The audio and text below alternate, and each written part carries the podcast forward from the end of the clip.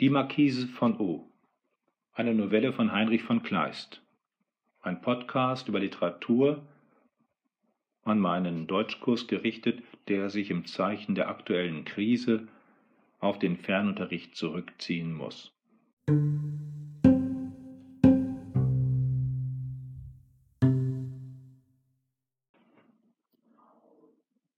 In M, einer bedeutenden Stadt im oberen Italien, ließ die verwitwete Marquise von U, eine Dame von vortrefflichem Ruf und Mutter von mehreren wohlerzogenen Kindern, durch die Zeitungen bekannt machen, dass sie, ohne ihr Wissen, in andere Umstände gekommen sei, dass der Vater zu dem Kinde, das sie gebären würde, sich melden solle, und dass sie aus Familienrücksichten entschlossen wäre, ihn zu heiraten. So beginnt die Novelle Die Marquise von O von Heinrich von Kleist. Was wäre, wenn ich jetzt während des Vorlesens laut dächte? Also das, was mir, um den Text zu interpretieren, durch den Kopf geht, mitteilte. Das will ich einmal versuchen und euch dazu vielleicht anleiten, dasselbe zu tun. Wir hatten bereits besprochen, dass die Dame in gutem Ruf steht und dass sie ein Skandalon, etwas Außergewöhnliches tut, was einer Dame von gutem Ruf überhaupt nicht zu Gesichte steht, nämlich eine unbekannte Schwangerschaft zu melden einen Mann zu suchen über eine Anzeige, sich also mit einer Peinlichkeit an die Öffentlichkeit zu wenden. Wir hatten bereits besprochen, dass das den Spott der Welt hervorruft, wie es ja dann auch im Folgenden mitgeteilt wird. Die Dame, die einen so sonderbaren, den Spott der Welt reizenden Schritt beim Drang unabänderlicher Umstände mit solcher Sicherheit tat, war die Tochter des Herrn von G., Kommandanten der Zitadelle bei M. Man stolpert hier über die Auslassungspunkte, Großbuchstaben, die wahrscheinlich irgendwelche Orte in Italien, Mantua vielleicht, bezeichnen der Name der Marquise O, nur der erste Buchstabe ist angedeutet, der bleibt auch in den Interpretationen irgendwie spekulativ, wird nicht aufgelöst. Das gibt dem Ganzen etwas Geheimnisvolles, also Auslassungen. Hier sind Leerstellen. Die berühmteste Leerstelle des Textes folgt auf der nächsten Seite, dieser lange Gedankenstrich der die Schwangerschaft verbirgt. Äh, die Vergewaltigung, Entschuldigung, der erste Schritt zu der Schwangerschaft. Das Geheimnisvolle wird also zum Thema auf der ersten Seite. Wird ja auch schon angekündigt durch dieses Skandalon, durch diesen paradoxen Schritt der wohlerzogenen Dame mit einer peinlichen Sache an die Öffentlichkeit zu treten. Das macht den Text aus. Es umgibt also die Handlung ein Geheimnis und das rechtfertigt auch, diesen Text zu lesen, mit Interesse zu lesen, um dem Geheimnis auf die Spur zu kommen. Darum passt der Text auch in das Schema Novelle. Dazu dann später. Ein anderes Wortfeld, das hier gleich eröffnet wird, Kommandanten der Zitadelle steht hier, das eröffnet wird, ist das des Militärs. Das kann man jetzt verfolgen. Sie, heißt es dann in Zeile 11, sie hatte vor ungefähr drei Jahren ihren Gemahl, den Marquis von O., dem sie auf das innigste und zärtlichste zugetan war, auf einer Reise verloren, die er in Geschäften der Familien nach Paris gemacht hatte. Da müssen wir eben anhalten, weil Paris mal nicht abgekürzt eben deutlich genannt wird. Und wir erfahren natürlich aus dem Kontext der Interpretationen, dass es hier um eine französische Familie geht. Der Titel weist auch darauf hin, Marquis, ein französischer Titel. Und wir erfahren aus dem Kontext Interpretationen, dass es zur Zeit Napoleons spielt, was hier vorgetragen wird, zur Zeit der Koalitionskriege. Napoleon hat sich breit gemacht in Europa und auch wenn wir uns hier in Italien befinden, befinden wir uns hier sozusagen auf französischem Boden. Denn Napoleon hat bereits in Europa an verschiedenen Stellen kleine Staaten mit französischen Verwaltungen eingerichtet. Königreich Westfalen gibt es beispielsweise hier in unserem Gebiet. Auch wir, Westfalen, standen unter französischer Herrschaft.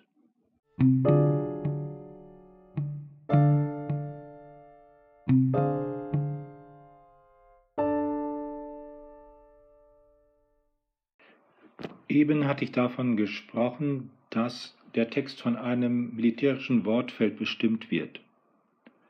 Im Zweiten Koalitionskrieg, das zum Kontext der von 1799 bis 1802 geführt wurde, vertrieben Österreich und Russland im Bunde Franzosen aus den norditalienischen Republiken, mussten sich die französischen Besatzer ergeben. Davon wird im Folgenden berichtet. Unterbrochen wird allerdings, das werden wir in den nächsten Zeilen erfahren, eine Idylle. Ich lese weiter auf Zeile 15, 14. Auf Frau von Gees, ihrer würdigen Mutter, Wunsch hatte sie, die Marquise, nach seinem Tode den Landsitz verlassen, den sie bisher bei V bewohnt hatte, und war mit ihren beiden Kindern in das Kommandantenhaus zu ihrem Vater zurückgekehrt. Hier hatte sie die nächsten Jahre mit Kunst, Lektüre mit Erziehung und ihrer Elternpflege beschäftigt, in der größten Eingezogenheit zugebracht bis der Krieg plötzlich die Gegend umher mit den Truppen fast aller Mächte und auch mit russischen erfüllte. Hier möchte ich gerne unterbrechen. Der Krieg bricht ein. Interessant, dass hier zum Schluss die russischen Truppen genannt werden, so abgehoben werden von den anderen Mächten. Das hat seinen Grund. Später werden wir erfahren, dass die Russen als besonders wild gelten. Aber im Voraus, ab Zeile 14, erfahren wir, dass die Marquise nach dem Tod ihres Mannes in das Haus ihrer Eltern zurückkehrt. Und das wird als Idylle geschildert. Sie ist mit der Pflege ihrer Eltern befasst.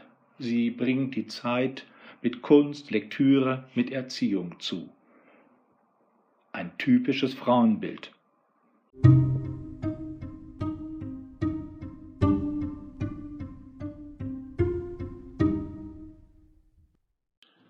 Eine Frauennovelle also. Der Titel deutet darauf hin, dass etwas Außerordentliches mit der Marquise passiert. Lesen wir weiter. Abzeile 22. Der Obrist von G., welcher den Platz zu verteidigen Order hatte, forderte seine Gemahlin und seine Tochter auf, sich auf das Landgut entweder der letzteren oder seines Sohnes, das bei V lag, zurückzuziehen. Doch ehe sich die Abschätzung noch hier der Bedrängnisse, denen man in der Festung dort der Greuel, den man auf dem platten Lande ausgesandt setzt sein konnte, auf der Waage der weiblichen Überlegung entschieden hatte, war die Zitadelle von den russischen Truppen schon brennt und aufgefordert, sich zu ergeben. Der Obrist erklärte gegen seine Familie, dass er sich nunmehr verhalten würde, als ob sie nicht vorhanden wäre, und antwortete mit Kugeln und Granaten.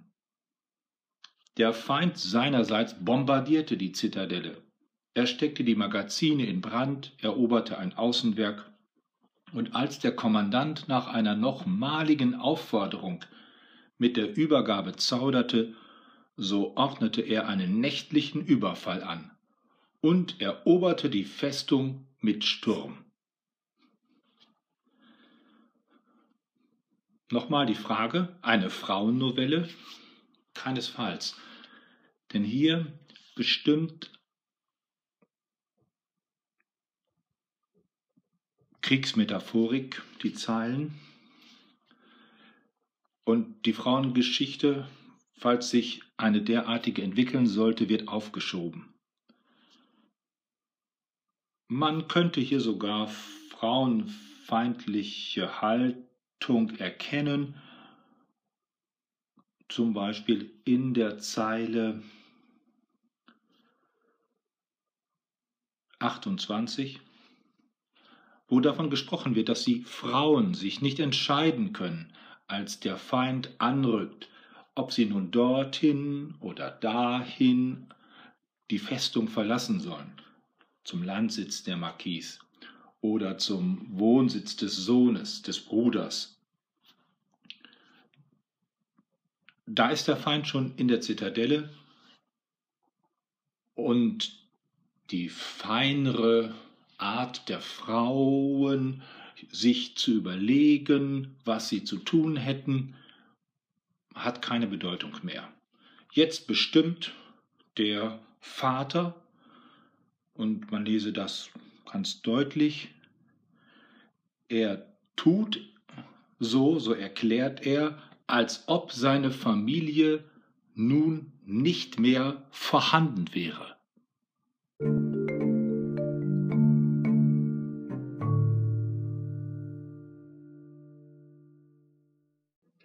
Kleist, so möchte man fragen, warum ist die Titelfigur einer Frau gewidmet? Und von Anfang an handelt die Novelle von Krieg. Auf der folgenden Seite der Novelle handelt das Geschehen von einer Vergewaltigung. Erzählst du etwa von der Rache einer Frau?